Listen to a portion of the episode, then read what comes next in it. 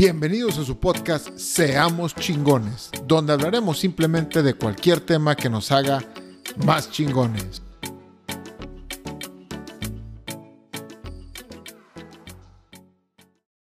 ¿Qué tal inspiradores? Los saludos su amigo Iván Farías. Este capítulo se llama Viaje a México.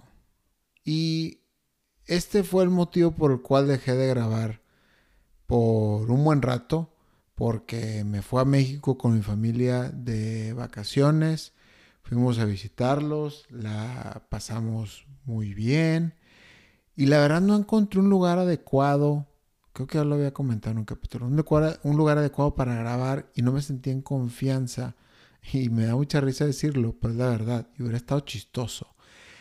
Pero una vez estaba grabando en el depa que nos quedamos y pasó ese camión que dice recoge lavadoras, escobas y no sé qué. Y se escuchaba de fondo, porque en, México las casas pues escuchan todo, bueno acá también, pero bueno. Este, total, no lo quiso subir y dije, pues mejor me espero y luego ya más tranquilo en, en aquí en mi casa, en, en Montreal, con mi oficinita y mi microfonito y todo, más a gusto. Pero bueno, ¿a qué viene este capítulo? Decidimos, les quiero contar todo el contexto y todo lo que pasamos en México, porque pasamos, a pesar que fuimos de vacaciones, se convirtieron en unas vacaciones estresantes por el tema de COVID.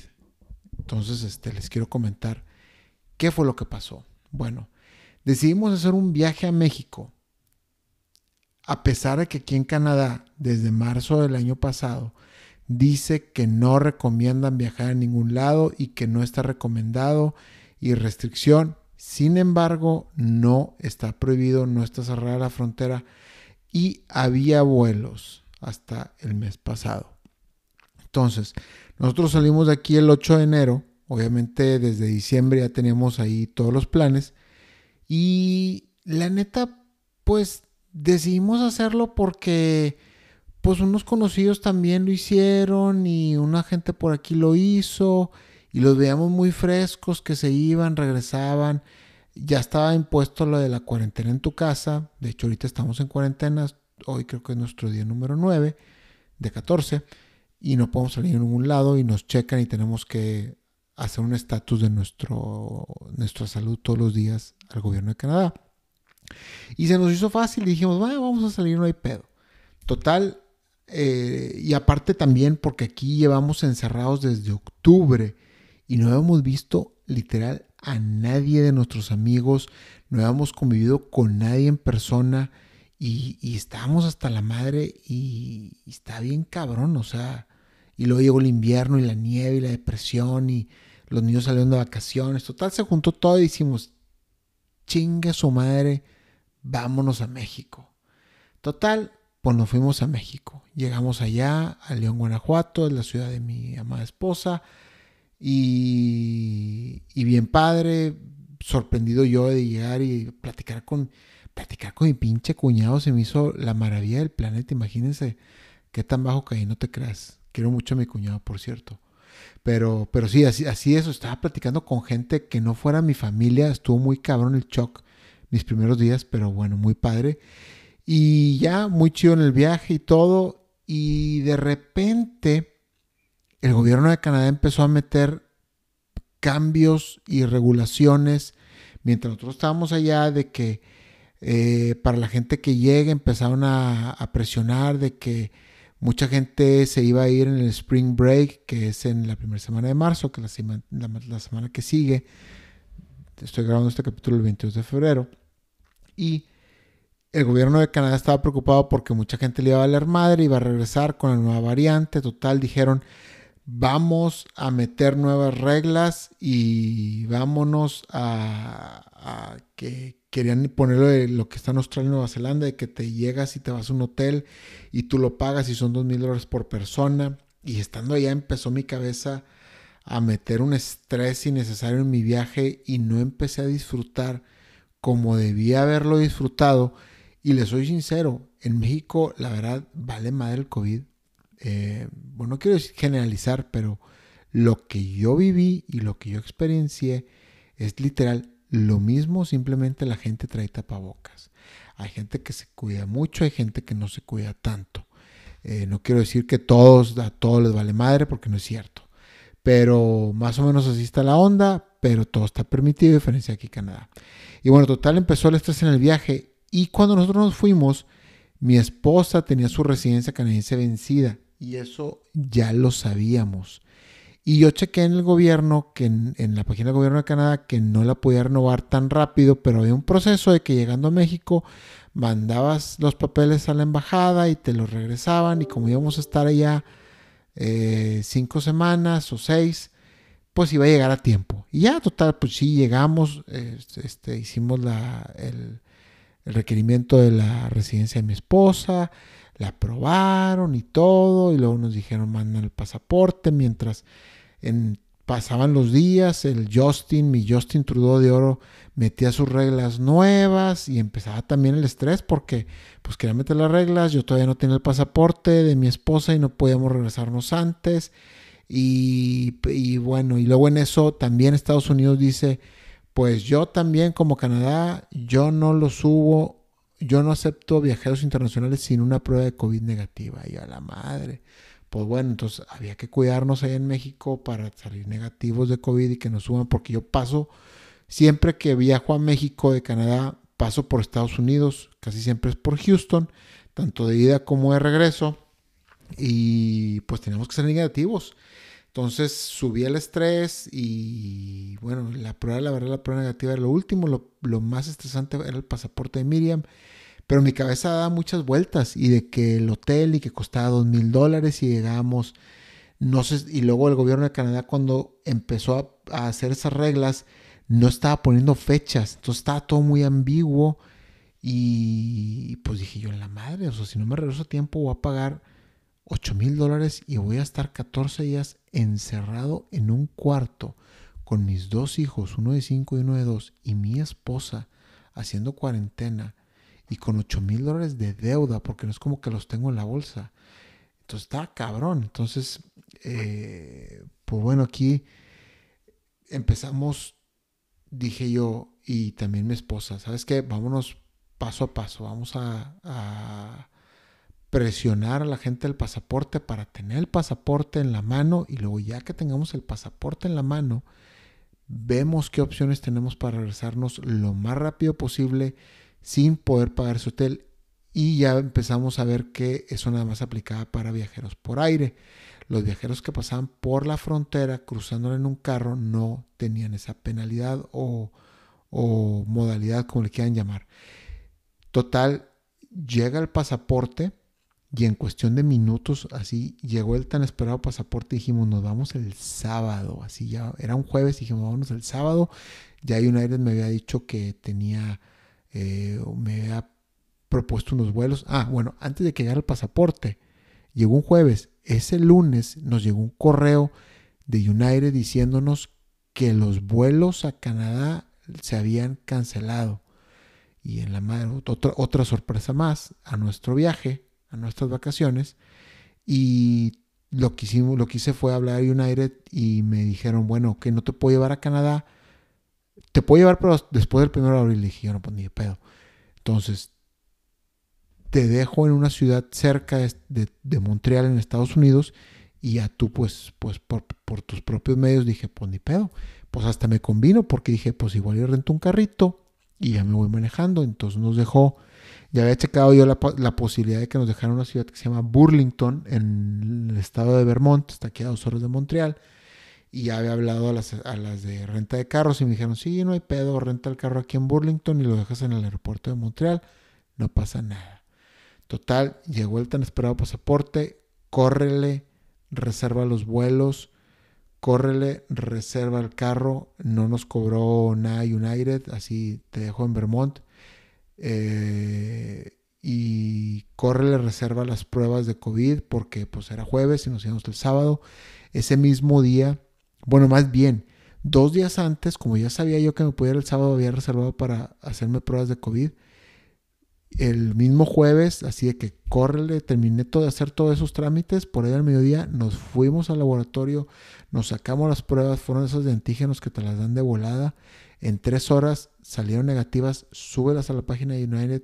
Ah, porque aparte, pues todos los vuelos eran, ahí les va, eran León, León, Houston, y luego Houston, Newark, Nueva Jersey, que está al lado de Nueva York, está al lado de Manhattan, y luego en Newark íbamos a dormir, y luego al día siguiente en la mañana, corre otra vez al aeropuerto, y Newark, Burlington, Vermont.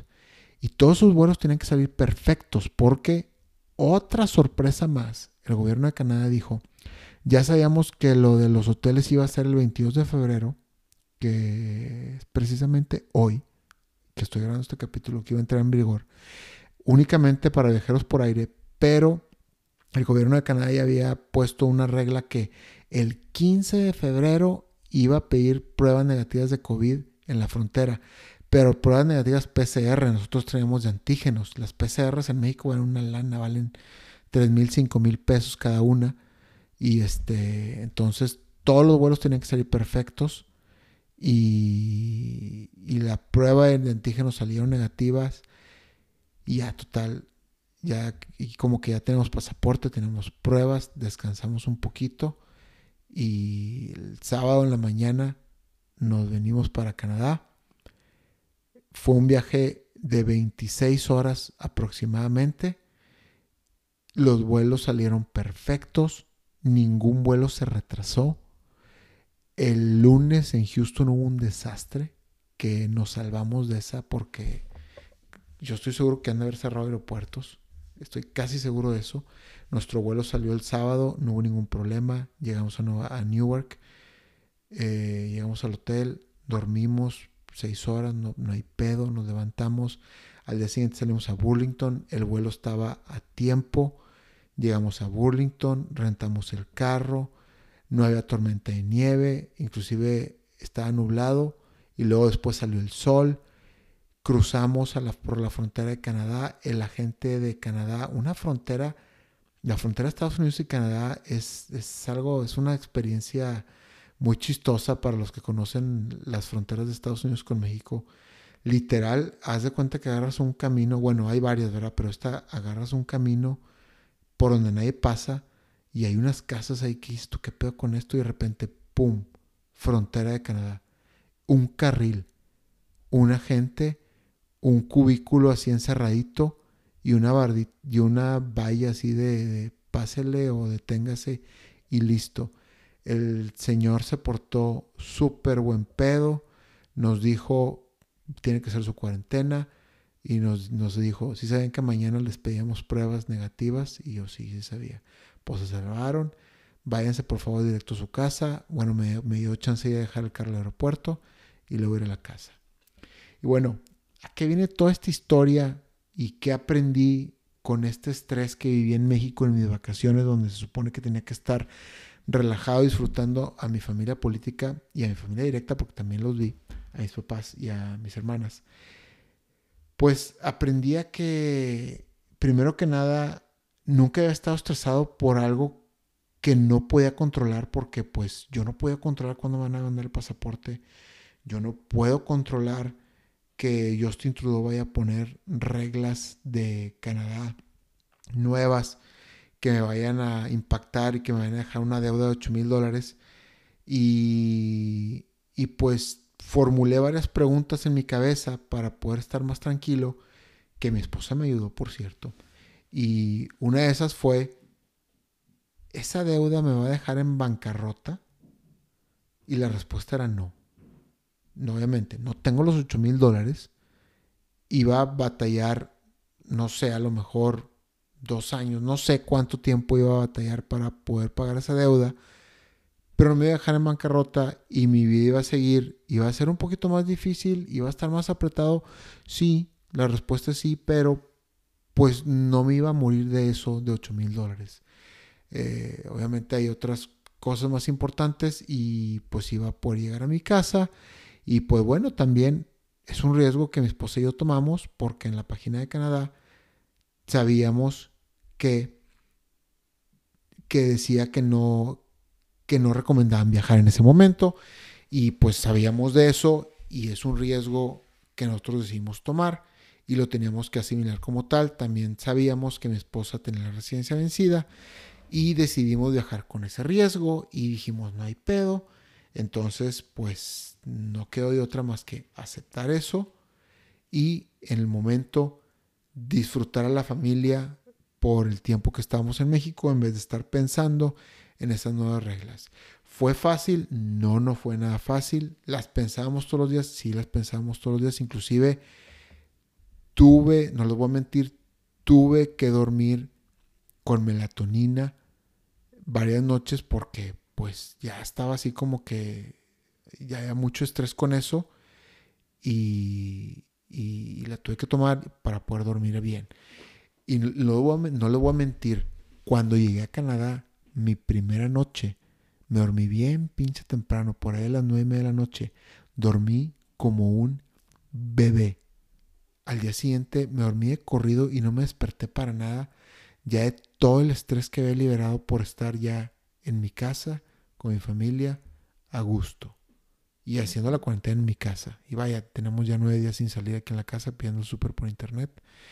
Eh, y ha estado difícil, sí, ha estado difícil, pero ha estado peor en un hotel con 8 mil dólares de deuda. Y pues bueno, esto es lo que les quiero dejar. Muy chistoso también, porque a veces es muy fácil decir las cosas, pero es muy difícil cuando las vives. Por ahí tengo un capítulo que se llama No te preocupes por cosas que no han pasado. No les voy a mentir que me ayudó, lo escuché. Un capítulo que yo mismo hice, que yo mismo predije, me llegó a afectar y a la, vez también me, me ayudó.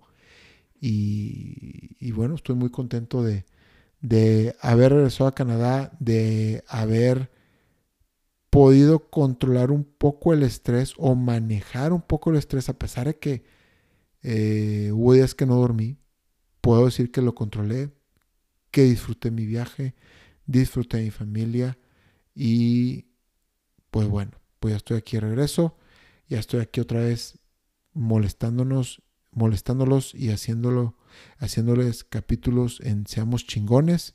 Espero que este capítulo les sirva y como siempre, ya no los aburro más y hasta la próxima. Te agradezco mucho por haber llegado hasta el final del episodio.